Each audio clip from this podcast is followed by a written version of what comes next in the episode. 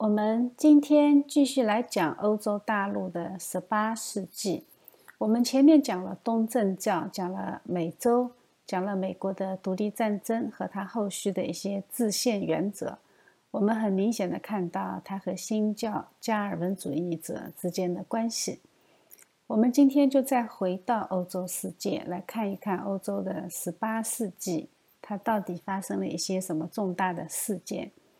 我们知道，十八世纪最大的事件就是法国大革命。那么，法国大革命它究竟是在什么样的土壤里面产生的呢？我们今天就要来分析一下法国大革命之前的欧洲世界，它到底经历了些什么。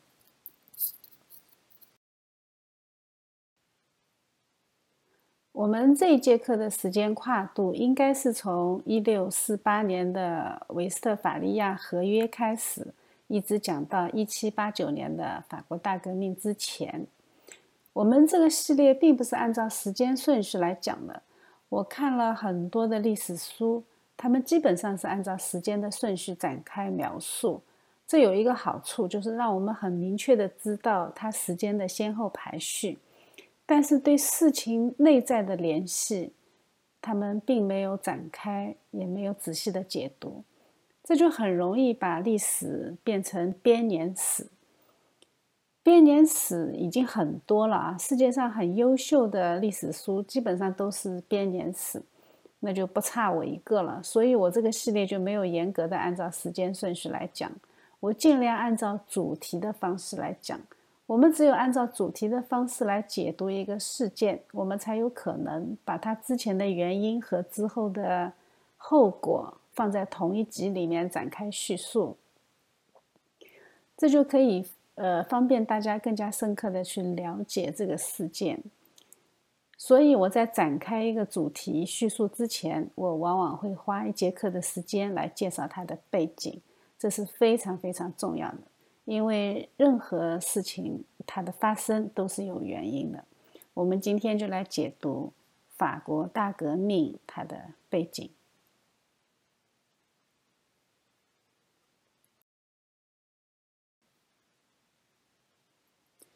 宗教改革其实从本质上来说，它是反对罗马天主教的绝对思想控制。但是它却产生了一个马丁路德自己都没有想到的一个副作用，就是说，他将罗马教皇的皇冠摘下来以后，戴到谁的头上去呢？事实上，我们知道这个世界是需要王的。当你不想让耶稣基督做王的时候，那么谁是你的王？这是每一个国家、每一个君王都需要回答的问题。从中世纪上千年的历史中，我们看到君王从来就没有完全的顺服过神权。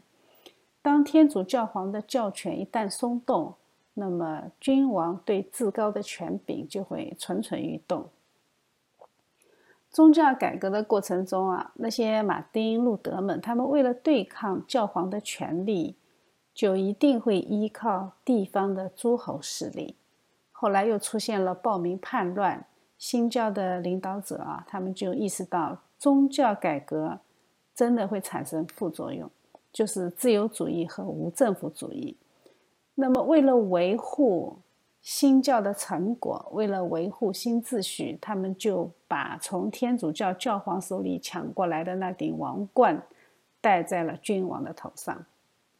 当然，我这么说是象征意义的，宗教最后还是和君王合在一起了。并且呢，君王指导教会，帮助教会去打仗，帮助教会去对付异端，帮助教会之间在教义之争中维持秩序。这个场景大家是不是很熟悉？对啊，这个就是君士坦丁大帝时代发生过的事情。还是圣经说的对啊，太阳底下无新事，打了这么一大圈。以为还能打出一个新世界呢啊！结果闹了半天，大家又绕回到君士坦丁时代了，还是国家管理宗教。所以在新教国家，我们看到英国、北欧的那些国家，还有神圣罗马帝国的一些小诸侯啊，他们都是国教，只有美国没有国教。为了对付新教改革，罗马天主教他也不得不依靠世俗的君王来帮他们打仗。君王的权力就空前的强大，特别是法国啊，宗教改革进一步削弱了天主教教皇的势力。于是呢，我们看到新教世界和天主教世界有同一个现象出现，就是皇权的兴起和教权的衰落。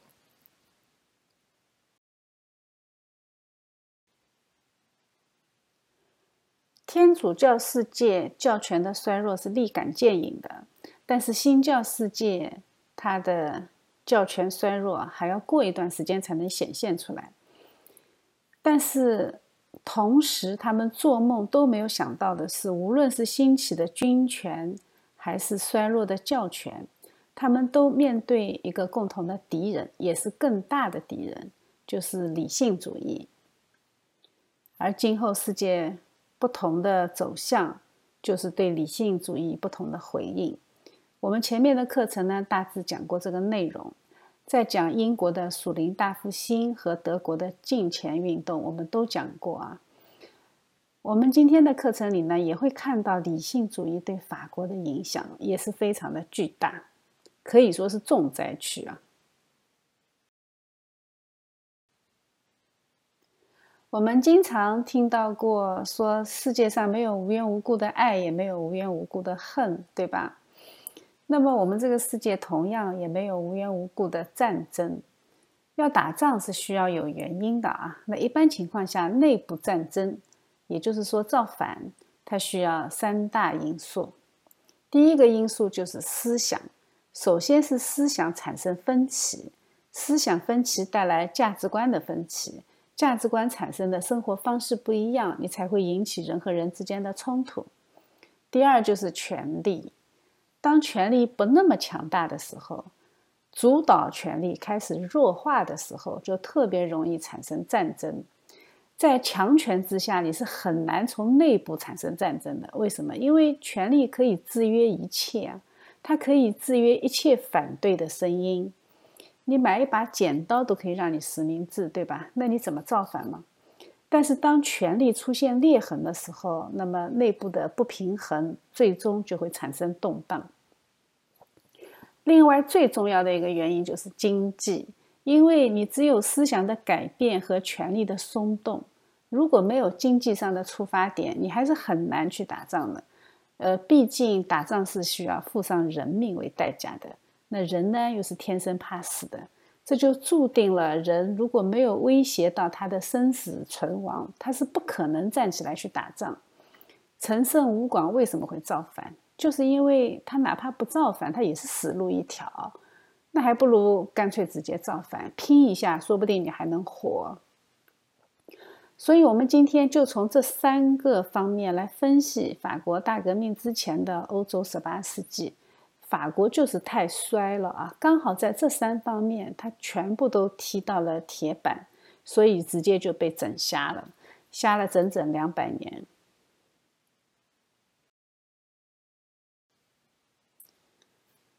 我们先来看一下思想层面的变化。宗教改革以后呢，思想层面最大的变化就是民族国家的产生，这是一种全新的国家政治体系。这个政治体系从它诞生的第一天起就产生了非常旺盛的生命活力，特别是英国和荷兰，他们都率先进入工业革命，并且用非常强劲的经济优势走向了海外殖民的大国，这就让法国感到特别的焦虑啊！以前欧洲的老大是谁啊？是法国啊，对吧？当时英国和荷兰呢，都已经是现代意义上的民族国家，这就。呃，意味着它有相对稳定的领土和主权，而且它的法律体系、税收制度、行政机构也相对的健全，国家意识形态和民众的文化认同也没有什么冲突。在这个过程中呢，英国是弯路走的最少的，但是呢，它也经历了很长的过程。从宗教改革进入到现代意义上的民族国家它也经历了将近一百五十年的时间。但是法国呢法国到现在还没有完成这几大领域的更新。法国和英国刚好相反在宗教改革之后呢它走向了君主集权因为它是镇压了宗教改革，对吧？所以呢，它镇压了新教以后呢，它建立的是君主中央集权的国家。它走进现代意义上的民族国家，它还要再等两百年。为什么呢？因为在这几方面它都没有调整好，它还需要非常大的动荡来完成这些项目。在威斯特法利亚合约之后，法国的领土和主权基本上就没有问题啊。但是它的法律体系是否完善，这是需要打一个问号的。它的税收制度呢，其实也是极度的不合理，这也是后来法国大革命的起因。行政机构它是非常的不完善的啊，因为它是王权嘛，整个行政机构都是向君王服务的，所以它的行政机构是以王权为中心形成的，和现代国家的政治体系并不是特别的符合。我们在讲民族国家形成的那一集里面，我们曾经说过啊，行政机构的产生和完善，它是为了解决宗教纷争。在很多涉及到宗教纷争的裁决过程中，行政和司法得到了加强。法国因为它是天主教占大多数的国家，所以它不存在新教和天主教之间法律上的抗衡，那么解决这种纷争的行政机构也就没有形成。相应的法律体系也没有完善，看起来法国好像应该很稳定啊。天主教的宗教大一统，波旁王朝的政治大一统，好像并没有什么不安定的因素。但是事实上呢，它却造成了更大的纷争。为什么呢？因为时代变了，大环境变了，那就导致国家意识形态和民众的文化认同出了大问题。所以，我们今天就从这几方面来看，这个时候十八世纪的法国，它的状况是怎么样的？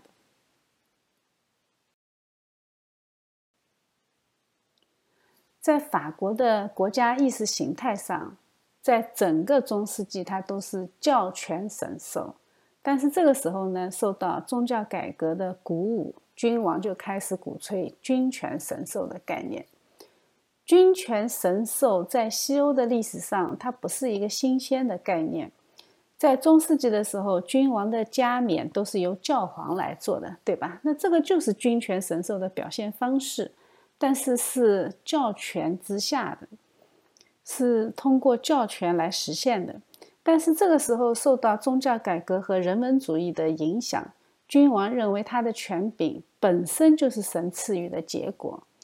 换言之，就是他之所以是君王，就是神已经认可的标志，不需要教皇来证明这一点。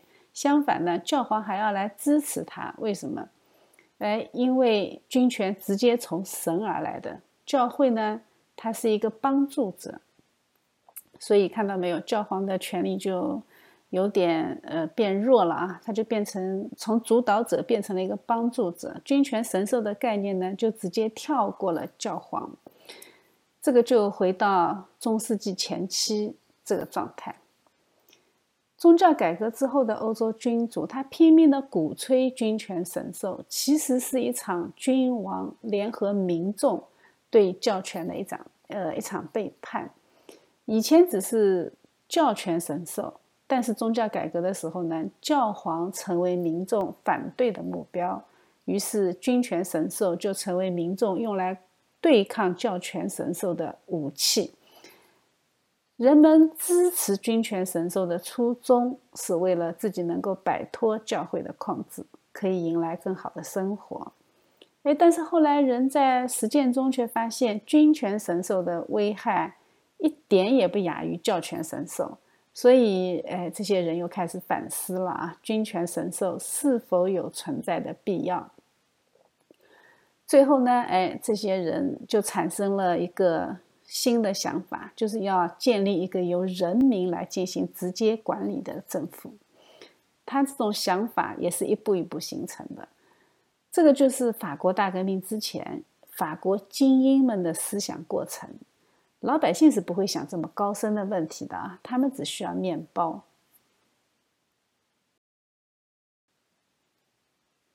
说到君权神授啊，那么太阳王路易十四就是我们不得不提的一个人物。他是法国历史上在位时间最长的君王，也是法国历史上最伟大的君王。在他的手里，王权达到鼎盛。这张照片就是他小时候的画像啊，特别可爱。他也是一个多才多艺的人。一六六一年。法国国王路易十四下令在巴黎创办了全世界第一所皇家舞蹈学校，他还亲自参加演出啊！他先后在二十六部大型的芭蕾中担任主角。他是十三岁首次登台演出的，他演什么角色？大家知道吗？他就是演罗马神话里面的太阳神啊，阿波罗。所以他才会被叫做太阳王啊，呃，当然了，他三十岁的时候，他就因为身材太胖，就退出了舞台，因为这个时候太阳神已经变成太阳了啊，已经整个人都圆了，所以他就不能再演出了。他四岁半就继承了王位，当时呢是由他的母亲，呃，奥地利的安妮公主摄政啊。呃，当时的枢密院首席大臣是一个红衣主教马萨林，他的母亲是哈布斯堡家族的，他既是奥地利的公主，也是西班牙的公主。后来呢，他的太太也是西班牙公主，所以路易十四他也有西班牙的王位继承权。这个就在后来直接导致了西班牙的王位继承战。路易十四登基初期的时候，新教国家和天主教国家还在打三十年战争啊，进入最后的六年，所以当时整个欧洲是处于混乱和动荡之中。当然他还小啊，那个时候是他母亲和那些枢机主教呃摄政。当他亲政的时候呢，法国发动了三次重大的战争。一次是法荷战争和荷兰打，还有一次是大同盟战争，还有就是西班牙王位继承战。另外还有两次比较小规模的冲突啊，比如说那个遗产战争和重门战争。法荷战争呢是法国是胜利了，大胜啊。那后面的两场大战呢，大同盟战争后来是因为双方实在是打厌了，后来就和解。西班牙王位继承战，我们知道国王呃法国是赢了啊，后来法国的王孙继承了王位，西班牙就进入了波旁王朝的时期。虽然这几场战争总体来说法国都赢了，但是战争所引起的财政负担也让国库日渐空虚。后来法国的国力在他死后呢就下滑的很厉害。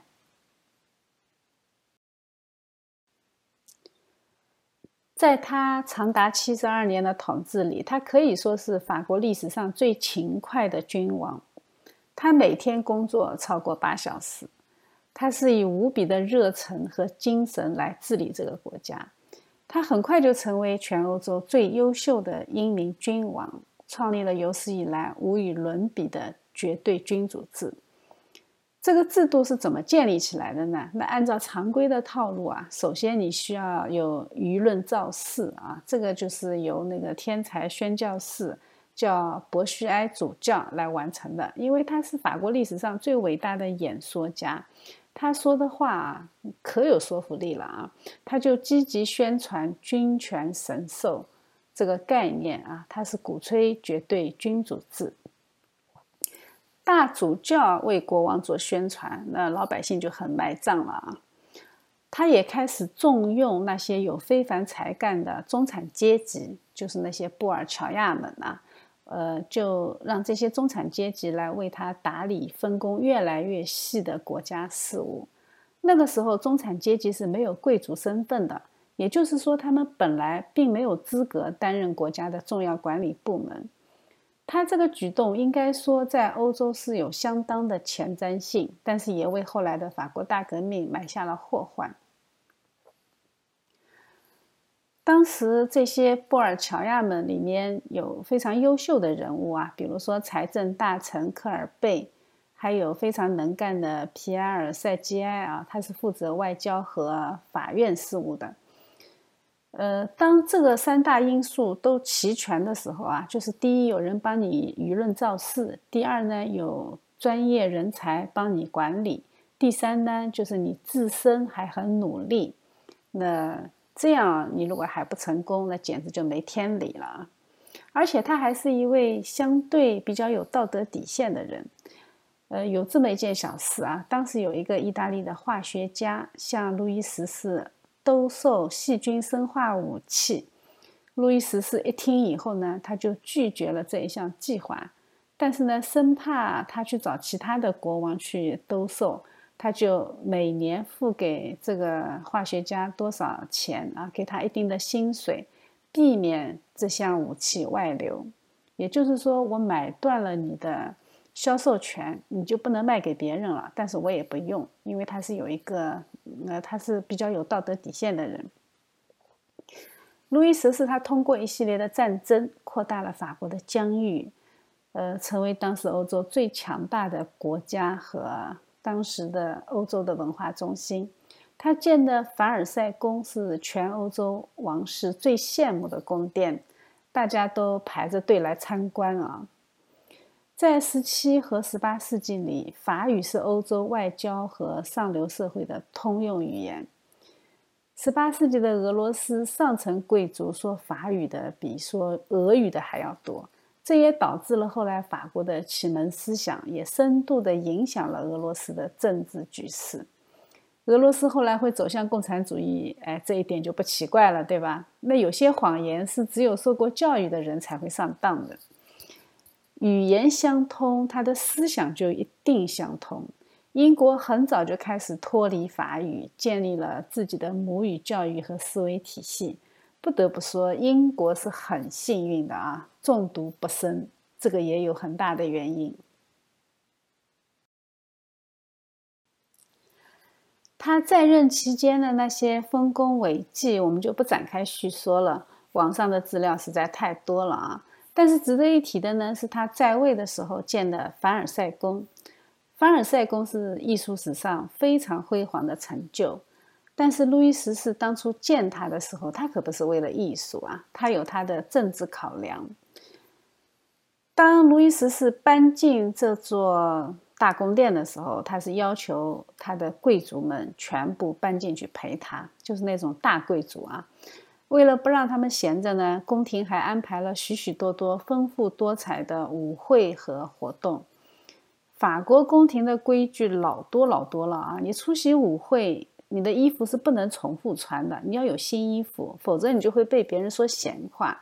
嗯，就会那些宫廷里面那些呃七七八八的人就会就会说你穷啊。那你为了给自己。博一个体面，那你就不断的要为自己做新衣服，遵守很多很多的宫廷规矩。那巨大的服装费用也是贵族们不小的负担。当时还真的有贵族，呃，住在里面，住在凡尔赛宫里面，住着住着越住越穷。据说路易十四他记忆力非常的好啊，记忆力惊人。他进入大厅以后，他一眼看，他就能够看出谁在场或者谁缺席。因此，你希你如果希望得到国王的宠幸，那这些贵族就必须每天都在场。呃，路易十四就用这种方法让贵族们沉溺于博取国王的宠幸，就没有时间去管理地方的问题。他们渐渐的就失去了统治地方的权利。这些法国的贵族们，他们住在凡尔赛宫里后，他和他自己的世袭领地之间，他的隔阂就加深。因为你不住在一起，你的沟通就少。那个时候不像现在啊，有网络、有电话。那个时候你不住在一起，你就真的几乎没有沟通。靠书信往来的那种沟通，信息量的传递是非常有限的。这样呢，大贵族就不可能产生除了王权以外的权力中心，贵族的势力就得到了遏制。法国的贵族阶层呢，全部围绕王室转。那既然法国的贵族阶层都围着王室转，那国家的治理靠谁呢？那我们刚才说了，靠中产阶级，就是靠布尔乔亚。不要小看这个举动啊！在后来的法国大革命之前，很多的思想动荡和政治诉求都是来自于这个群体。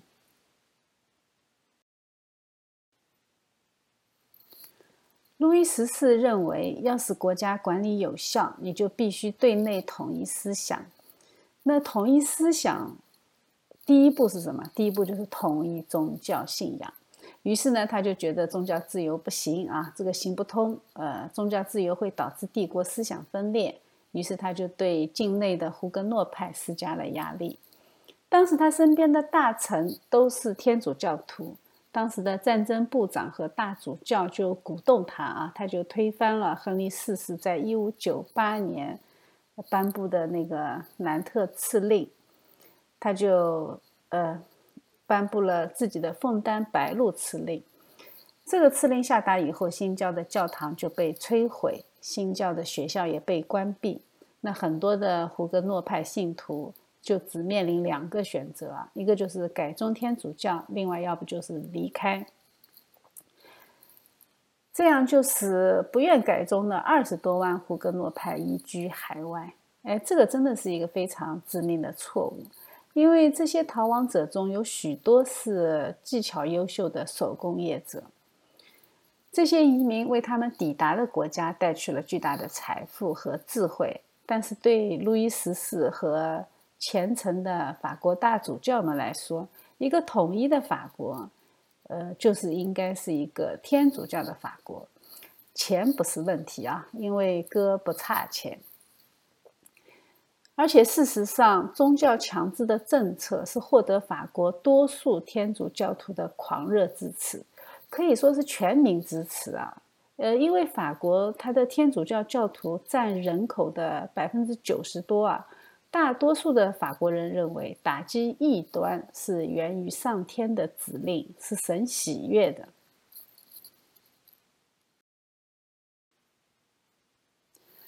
说到这一次的逼迫啊，我们也插播一个题外话。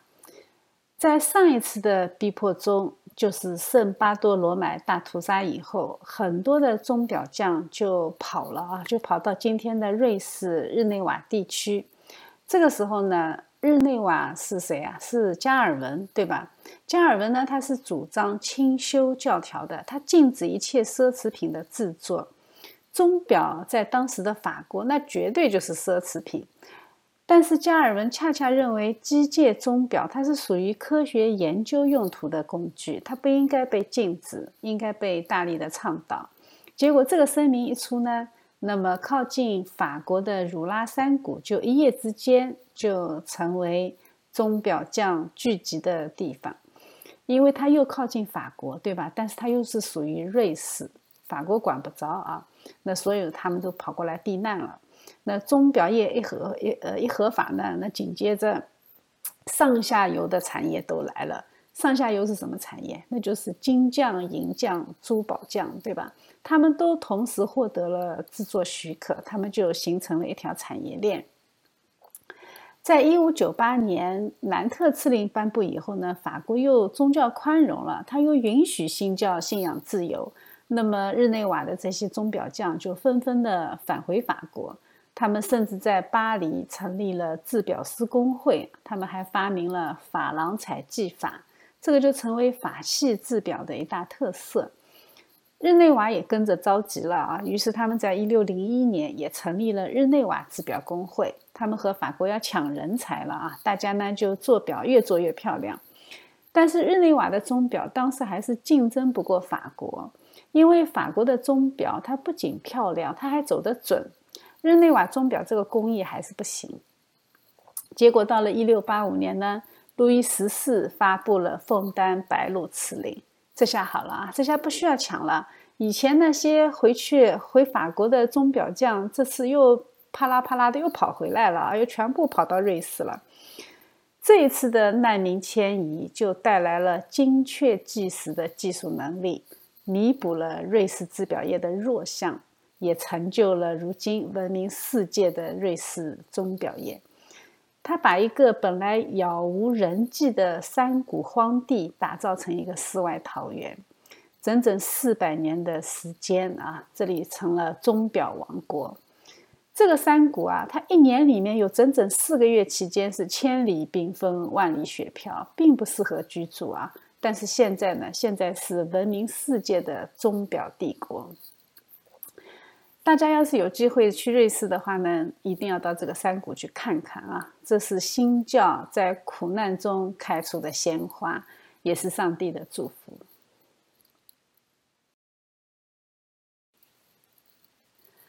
路易十四他的统一思想还表现在天主教内部的思想统一。当时的詹森学派在法国也遭受到迫害。詹森呢是一名法国主教，他写了很多的作品维护奥古斯丁神学。他强调人的完全堕落和上帝在救恩中的绝对主权。詹森他就大量的引用奥古斯丁的反驳柏拉修的作品，呃，用来反对耶稣会的观点啊，呃。可以说，他就是天主教内部的加尔文派，对吧？还挺有意思的啊。那雅米涅呢，可以算是改革宗里面的耶稣会思想啊。因为在神学方面，柏拉呃柏拉修主义啊，就是那个耶稣会是属于柏拉修主义的啊，或者说是半柏拉修主义。他比较看低人的罪性，他过分强调人在救恩中的作用。这个思想和雅米涅是很类似的。詹森和他的追随者呢，就想要回复到早期教父的信仰，但是在一六五三年，教皇在耶稣会的压力下呢，就把詹森派的观点定为异端，从此詹森派就饱受迫害，几乎长达五十年，最终他们被教皇亚历山大七世和国王路易十四全部逐出法国。哎，由此可见啊，真的人也真是挺悲哀的啊。天主教竟然否认了他们自己最伟大的教父啊，奥古斯丁的神学。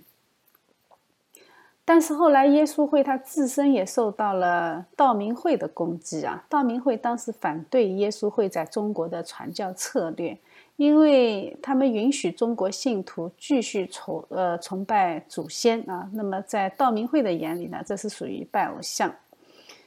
结果后来我们知道了嘛，他们也废除了耶稣会啊，呃，这个我们在耶稣会那一集里面详细的讲过，我们这里就不展开了。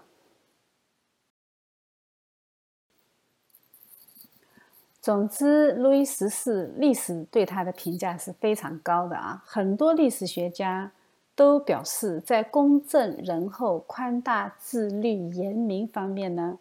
当代和历代的所有君王都赶不上路易十四。法国的贵族学者圣西门伯爵还认为，路易的性情是温和谨慎的，行动和言语呢都非常有节制。同时代的德意志的新教哲学家莱布尼茨就评论他啊，说他是有史以来最伟大的国王之一。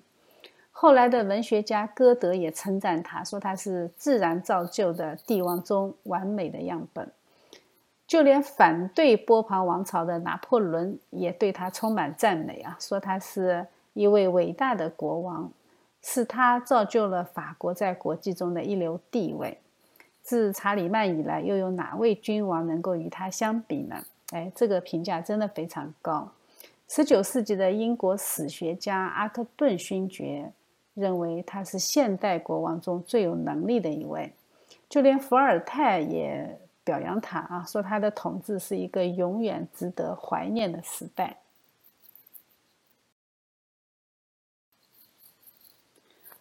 路易十四他活到七十七岁，应该说非常高寿了。这个在当时平均寿命只有三四十的时代，那已经很厉害了。因此呢，在一七一零年的时候，路易十四他就有了足够多的子嗣继承人。他有一个儿子，有三个孙子和两个曾孙，帝国的继承应该是没有问题的。但是呢，问题就出在他活得太长寿了，他比他的子女、比他的两名孙子和两名曾孙在世的时间更长，所以他死的时候。他只剩下一个继承人，就是曾孙啊，他的曾孙路易十五。在临死之前呢，他把当时五岁的路易十五叫到床边，对他说：“啊，说了很著名的一段话。他说：‘我的孩子，你将成为一位了不起的国王。不要像我一样热衷战争和建造宫殿，相反，你要尽可能和你的邻国和平相处，遵行上帝的旨意，倾听他人善意的忠告，设法免除人民的痛苦。’”而这些呃，而这一切是我没能做到的。他说完这一番话啊，就去世了。呃，但是呢，路易十五并没有克服先帝四处打仗带来的财政问题，而且他后来还参与了七年战争和奥地利王位继承战，大大加重了王朝的政治危机。其实，路易十五他是意识到反君主的政治力量正在威胁他的家族统治，但是他仍然什么都没有做，整天在宫廷里忙着开舞会啊。他有一大班官方注册的情人，整天莺歌燕舞啊。有一个流传很广泛的传说啊，我也不知道是不是真的，说路易十五曾经预言过啊，说我死之后洪水滔天。这个话我们熟不熟悉啊？创世纪里面有一个人叫马土萨拉，是不是？马土萨拉的意思是什么？就是我死后有大洪水啊，或者说我死后会带来巴拉巴拉巴拉啊，那个省略号。那带来什么？你猜啊？反正不是好事。总之呢，和上帝的审判有关。哎呀，他这个预言说的简直了。呃，后来路易十五的儿子路易王太子比他呃早九年去世，所以路易的孙子后来登上了王位，成为路易十六。路易另外的两个孙子后来也成为法国的国王啊，那就是后来波旁王朝复辟的路易十八和查理十四。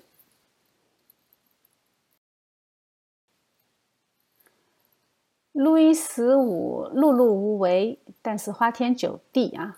呃，他死之后呢，这个君王链中最薄弱的一环，路易十六就登上了历史舞台。路易十六可以说是一个很好的人啊，他既不爱江山，也不爱美人，他对专制权力没有那么热衷，对他的太太也很忠诚。他可以说是一个宠妻狂魔啊！他对太太几乎是言听计从。他最大的爱好呢，就是研究研究锁具啊。他对锁的制作和研究已经到了专业工匠的地步，可见他是一个理工男。他还有另外一个爱好，就是打猎啊，几乎每天都要去打，只要天气好。那这真的也是一个钢铁直男的爱好。我们以前讲过马基雅维利的君主论啊。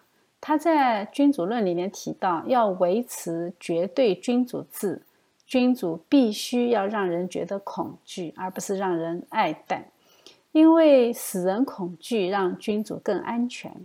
但是路易十六显然不是一个令人恐惧的君王，他还每天写日记啊，记下他打猎的成就和研究所的心得。在大革命爆发的那一天，那天下雨，他没有去打猎。于是呢，他在日记中写下了一行让后世无限感慨的文字。他写的什么？他写的是：“今天平安无事。外面发生了这么大的事，但是在他的世界里平安无事。所以，活在历史中的人啊，真的根本不知道自己在干什么。我们实在是太渺小了。”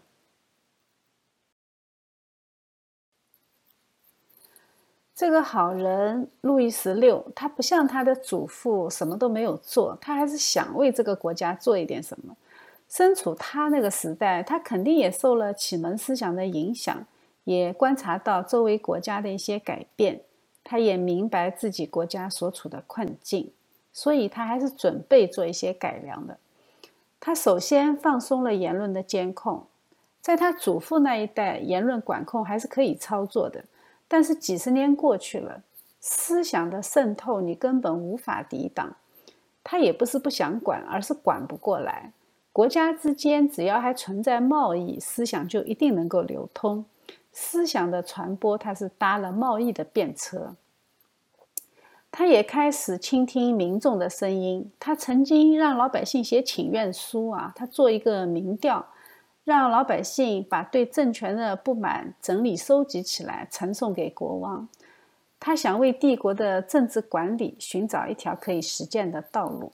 结果呢？结果这个神操作让底层的老百姓通过思想的交流和整理，使原来一盘散沙的民间愤怒，通过这个活动整理成了一些思想纲领。结果呢，一个又一个的死结递交到他那里，但是事实上他根本解决不了，这个是历史的死结，超出了他的能力范围。他对缓和阶级关系所做的努力是不能够被历史忽略的，但是恰恰因为他后来上了断头台的命运，使很多的历史学家忽略了他的努力。虽然这种努力并不是出于他的本意啊，在欧洲独裁体制想要走朝鲜模式，在那个时代几乎是不可能的。因为整个欧洲千年的基督教大一统和王朝政治的联姻体系，使他们之间的关系非常的错综复杂，所以他很难走孤立的朝鲜模式。其实，朝鲜模式之所以能够存续啊，是在西方基督教世界被左派的反战思想控制以后才会产生的国际现象。但是那个时候还不一样啊，那个时候还是有基督教世界的正义战争理念，这种无限奴役内部国民的政治操作，在西欧是会引起公愤的。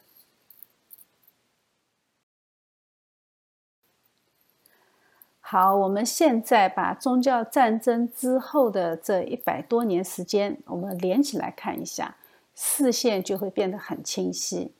在路易十四的时候，作为一个非常强势的君王，他统一思想、统一信仰，四处征战，他的皇权达到鼎盛。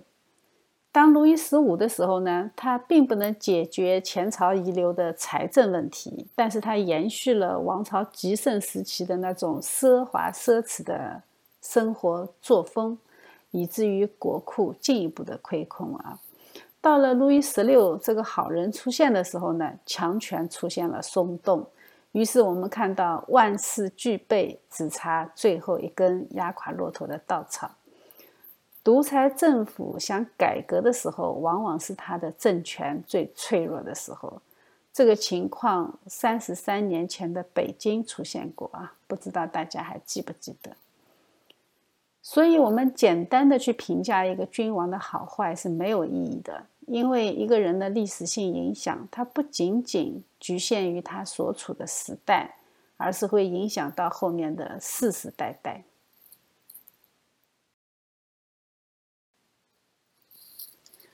既然万事俱备，只欠稻草，那么我们就来看一看这根稻草应该长什么样。当时的法国贵族们啊，他们的思想已经发生了转变，他们自己的势力已经得到了大大的削弱。看看邻居的国家，荷兰已经进入共和了，英格兰呢君主立宪了，他们的贵族都很有市场，他们就很羡慕。还有一些新兴的中产阶级和资本家，他们也开始要求政治权利，特别是路易十四时期开始启用的那些社会精英。他们管理社会的各个方面，对社会存在的问题呢，他们都有自己的看法，而且都觉得解决社会问题的答案在自己手里。在他们的眼里啊，贵族无所事事，享受权利，对国家还没有贡献，这个社会是极度不公平的。当初路易十四启用他们的时候，他们都是感恩戴德的。但是这个时候，六代人过去了，情况已经发生了变化。这个时候，他们以为自己是社会栋梁，他们有自己的政治诉求。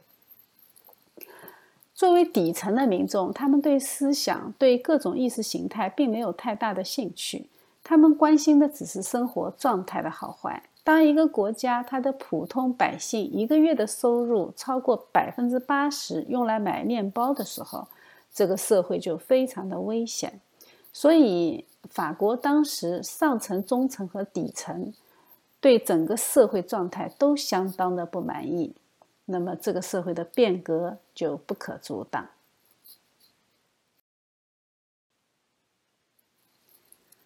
我们以前讲过啊，要引起战争，思想和权力都是隐性的原因，最显性的、最直接的原因是经济。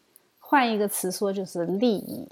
在法国大革命这个事情里面说的更具体一点，就是要面包，因为打仗你需要炮灰，对吧？但是让炮灰上街是一件非常非常不容易的事情，你跟他谈理想根本没用，他听不懂。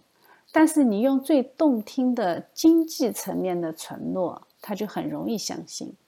你去看看中国历史上曾经用过的那些口号，你就知道我在说什么。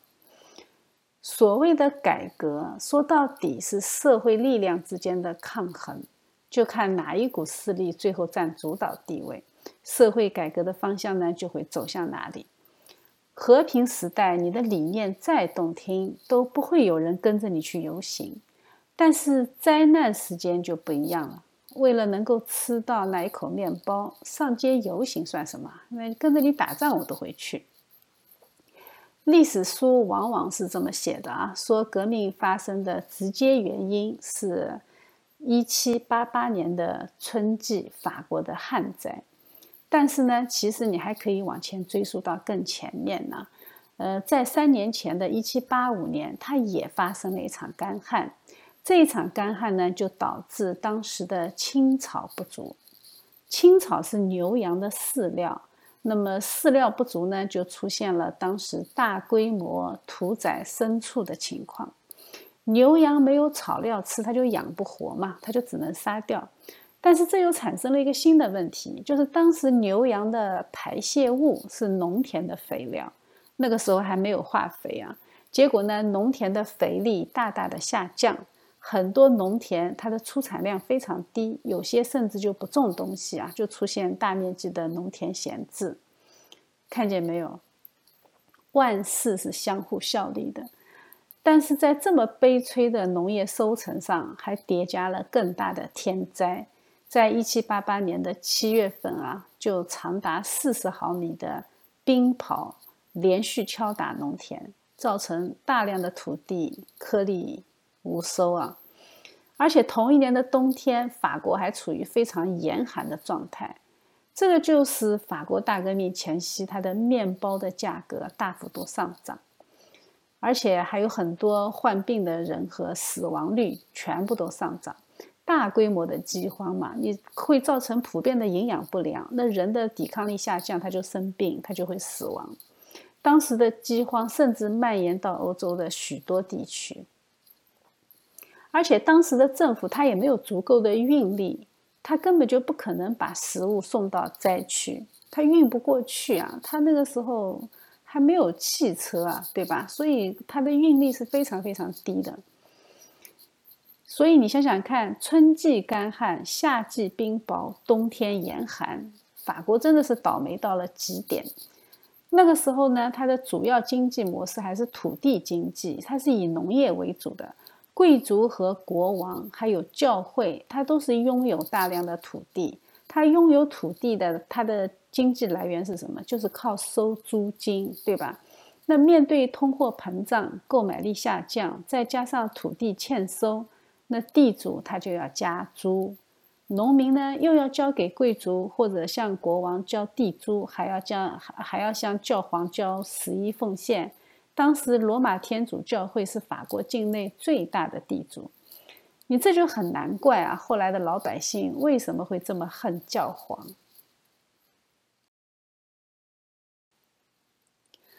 总之啊，那个时候的法国真的是一个互恨社会，和世界上一切独裁政体一样，法国对他周围的新教国家，他也是充满敌意的。他生怕他们来渗透、来颠覆他的王权，所以在法国境内呢，他就设置了很多交通关卡，限制了国内的经济活动。也就是说，你只能进行本地贸易，你不能进行，或者说是有限度的进行跨区域的贸易。那农作物欠收的时候，它就会出现问题。粮食的救济就会因为运输障碍就不能及时到达。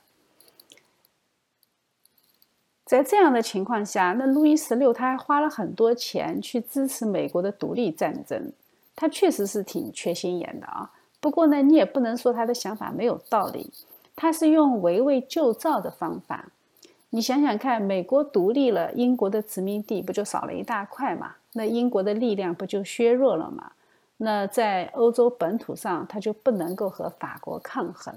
你只能说他的想法是对的啊，但是我们知道理想可以很美好，理性设计可以很完美，但是结局并不在我们的手中。当时法国的国债总量已经高达二十亿里拉，内忧外困，再加上战争负债啊，再加上社会上的流言满语，那高压桶就要爆炸。这种阶级对立，它不仅仅存在于底层民众和王室贵族之间，它也出现在新旧两种阶级势力之间。法国因为财政问题，它为了创收，它的贵族头衔是开放的，它可以让一些有能力的或者有钱的第三等级的人通过买卖啊来成为贵族。在呃，在一七零零年到一七八九年之间，法国社会增加了大概五万个新贵族。那随着国家财政陷入危机，贵族头衔的价格就越来越高。那这个就使一些没落贵族对这些新贵族也十分的不满意。这些新兴的贵族本身，他也有投资商业、矿业、地产这些行业。因此呢，中产阶级的财富和贵族财富的概念界限，在十八世纪以后，它就变得很模糊。就是说，嗯，呃，中产阶级可以变得非常非常的富有，但是贵族呢，可以变得很贫穷。贵族都是靠土地收益的嘛，那土地欠收，加上通货膨胀，贵族的日子也不好过。于是呢，中产阶级和贵族之间的冲突就日益严重。这种内忧外患的情况下，就让法国境内的上下各个阶层产生对专对专制王权的愤恨。天主教它是作为专制王权的一部分，它也被敌视。再加上当时荷兰爆发了爱国者起义，呃，这场起义是失败的。那失败以后，他们就跑进法国境内，就来流亡。这些荷兰流亡人士嘛，他都是很激进的，都是奋锐党，想用革命来解决问题的，这就无形中助长了法国革命的政治意识形态。总之，在那个时代是人人互恨的时代，知识分子和商人呢痛恨贵族特权，农民、工人和资产阶级呢对传统贵族也很愤恨。那凭什么我们种地、打工、做生意，累死累活，你能靠土地吃红利呢？对吧？他们也恨得不行。还有就是宗教意见者，他们对神职特权也很愤恨，他们对宗教自由渴望。还有一些是相对贫困的乡村低级教士，他们对贵族主教也很愤恨。由此衍生出对天主教的愤恨，所以在后来的法国大革命中，这些低等级的教士，他们是站在平民的这一边。所以啊，这个充满仇恨的社会环境是会爆发出巨大的破坏力。这个高压锅一爆炸，它就是两百年的社会大动荡。我们现在站在历史的末端往前看的时候，很容易看到他当时岌岌可危的亡国命运。但是生活在当时的每一个人几乎都没有意识到巨大变革的到来。国王在他的日记中每天记载的都是研究呃所啊，就是研究打猎研究所啊那些心得体会，记载打猎的成果。并且在法国大革命爆发的当天，他还说平安无事。这样想想，我们有什么胆子敢说自己是历史的创造者？我们真的是渺小如尘埃，在历史中漂浮。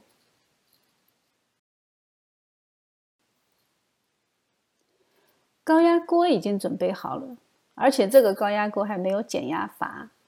但是高压锅里面还需要有火药啊，没有火药它也爆炸不了。十八世纪那些层出不穷的启蒙主义思想家，就是这些火药的制造者。非常有名的三个思想家呢，是孟德斯鸠、伏尔泰和卢梭。孟德斯鸠论法的精神，他在里面仔细阐述了法的精神来源啊。他认为要建立一个理性的共和制的政府，法律是必不可少的。在他的著作里面呢，法律是理性的产物。但是他的思想还没有偏离上帝。到了伏尔泰这里呢，他就开始向教皇开炮。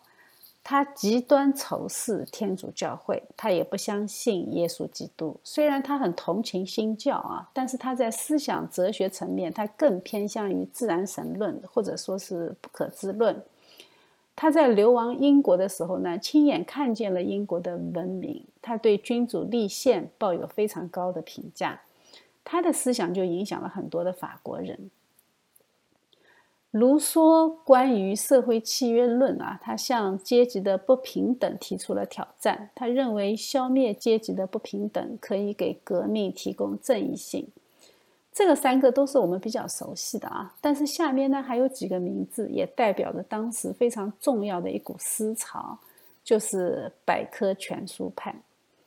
百科全书派是以狄德罗为代表的啊，那狄德罗他是认为一切自然现象都有原因，和神没有关系。还有那个呃卜风啊，他是耶稣会教育出身的啊，他呢写了《论自然史》的研究方法，还有《地球论》《自然通史》，还有《动物史》。他是一个博物学家。他认为自然是演化的，他提出了生物地理学的概念。他也认为人和猿有相似之处。布丰的思想就影响了后来两代的博物学家，包括大名鼎鼎的达尔文和拉马克，还有就是孔蒂亚克啊。孔蒂亚克他也是受耶稣会的教育，他写的书呢是《论人类知觉的起源》。他研究的领域涉及到心理学和思维哲学，这是心理学的鼻祖啊。心理学不是科学啊，心理学全靠脑洞啊，就谁的脑洞越大，哎，谁谁就听起来越有道理啊。他把这个事情讲得神乎其神的，脑洞之王就是那个弗洛伊德啊。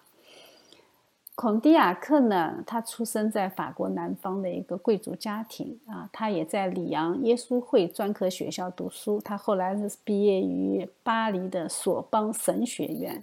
哎，那这种幺蛾子都是从神学院出来的。他认为感官就是印证事物存在的自然法则，因此呢，人和人之间对事物的看法才会不一样，因为每个人的感官的感受不一样。和孔蒂亚克一样啊，那个杜尔戈他也是巴黎的索邦神学院毕业的，他还做了名誉副院长，他也做过路易十五的政府官员，他还做过路易十六的财政大臣。他是第一次提出人类社会的进步论，他鼓励科学好奇心啊，也鼓励自由主义、宽恕，鼓吹社会的进化。孔多塞呢，就把社会进步学说发挥到了极点。他在他的书《人类进步》然后《人类精神进步史纲要》在这本书里面呢，他说社会科学的进步必然会伴随伦理和政治科学的进步。他拒绝相信上帝或者宗教能够干涉人间的事物。他觉得人性在亚里士多德这些哲学家的帮助下是能够不断的进步的。你透过知识的分享和积累，他相信任何人都可能理解自然界的已知事实。他相信人类的完美没有明确的尽头，因此人类的进步呢是可以不断的持续下去的。人类会不断不断的进步。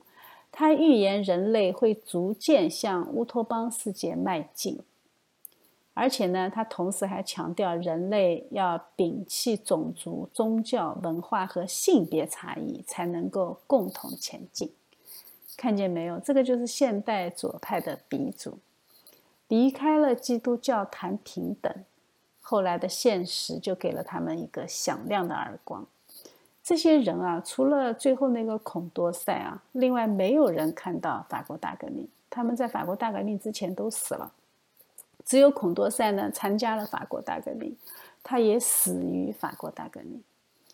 这些激进的、鼓吹革命的、不要神的思想家，他们层出不穷的思想创新，给法国这个高压社会注入了思想的火药。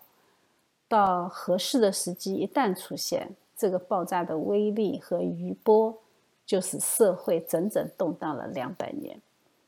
这么多思想家啊，那我们为什么一提到法国大革命，往往会联想到卢梭呢？这个里面其实也是有原因的。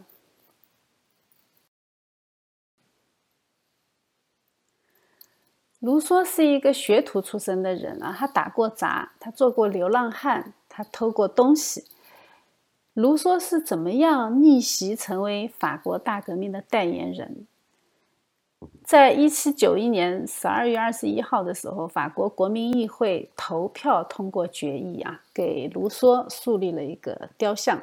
把它作为大革命的象征，这是非常具有象征意义的事件啊！他不得不为法国大革命代言，因为这个时候他已经死了啊，死人是不能拒绝的。和卢梭同时期的那些思想家啊，我们刚才说的伏尔泰、孟德斯鸠，还有百科全书学派，他们都提倡自由平等。那为什么一定要选卢梭呢？其实总结起来呢，大致是三个原因。第一，就是因为他的平民身份，他是来自于社会底层的。他的父亲呢是日内瓦的一个钟表匠啊。那日内瓦我们刚刚说过啊，那个钟表业很有名嘛。呃，他的母亲呢，在他不到一岁的时候就去世了。所以青少年时期的卢梭呢，做过很多的工作啊，做过学徒，呃，打杂、帮工，呃，流浪啊，偷过东西，尝遍人生疾苦。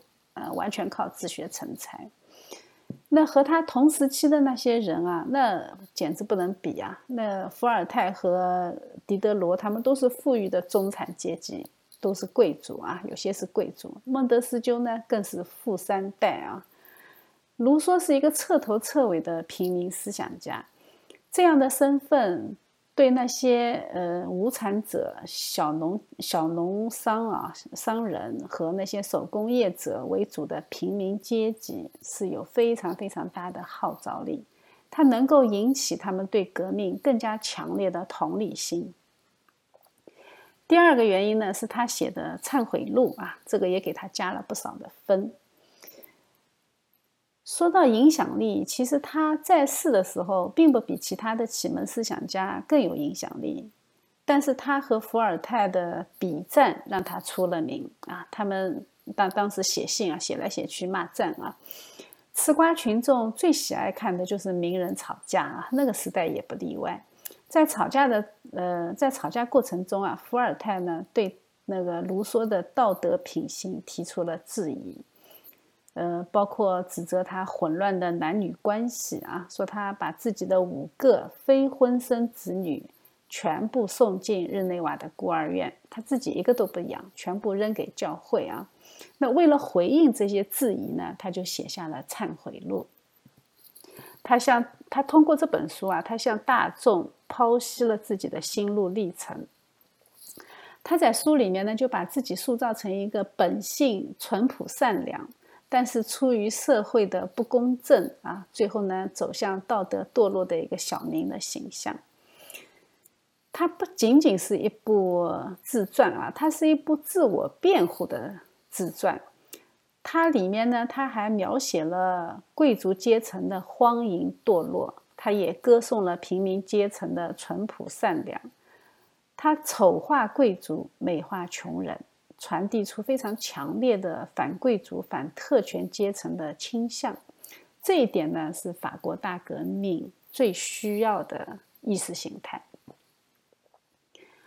而且呢，那第三个原因啊，就是他在忏悔录里面自我美化的美德，在民众中引起了共鸣，大家都从呃这个平民卢梭里面看到了自己的影子。他为了生存做了一系列为人不耻的事情，但是他的内心充满忏悔。他对美德的向往和他的实际行动产生了断裂啊。那卢梭呢，就把这种断裂把它美化，美化成为受到不公正对待的人为了生存而不得不做的事情。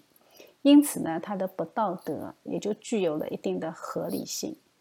这样的逻辑啊，它真的是非常适用于。用来解释革命引发的暴力行为的正义性，就是我们也是不得已的啊。这种正义性，无论是对革命领导阶层，还是对底层的暴力大众，都是能够持续提供它的动力。你这样就合法了嘛？你一切暴力、一切卑鄙的事情，你都有了合理的理由。所以很明显，我们可以说卢梭他的思想为法国大革命提供了精神动力，但是也可以说是革命者选择并且利用了卢梭，他们是互为因果的啊。一股思想潮流它引发了革命洪流，但是革命运动反过来会来再重塑思想，所以呢，这个过程是交织在一起的。由此可见。他们真的没有选错人啊！他们选择卢梭作为法国大革命的代言人，真的是很合适的。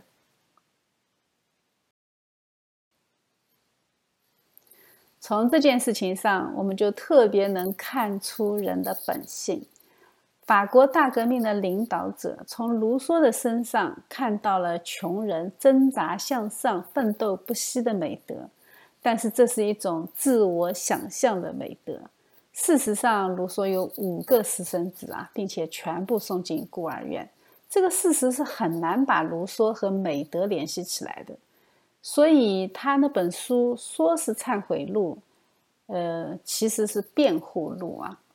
而这一个善于为自己堕落辩护的人，却引起全社会的跟随和共鸣，创造了一个极度混乱而又极度残暴的时代。这个就是人的本性。人的本性在创世纪第三章里，当亚当吃了善恶树上的果子，上帝来问责的时候，亚当推卸责任啊，他说这是夏娃的责任，而且夏娃还是上帝赐给他的，潜台词就是这个责任还是在上帝啊，还是上帝的错。夏娃也很直接啊，他这个都是魔魔鬼的错啊，这个都是蛇的错啊，我我是没有错的。这个就是人类社会的两大背锅侠啊，一个是上帝，一个是魔鬼。再不济也是别人的错啊。总而言之，人自己是没有责任的。我们接下去就能看到，人终将为自己的无知和暴虐承担责任，这是上帝的律法，谁也跑不了的。历史是神的创作，世界是神的剧场，而我们呢，只是里面的群众演员。跑好我的龙套，就是我的使命和责任。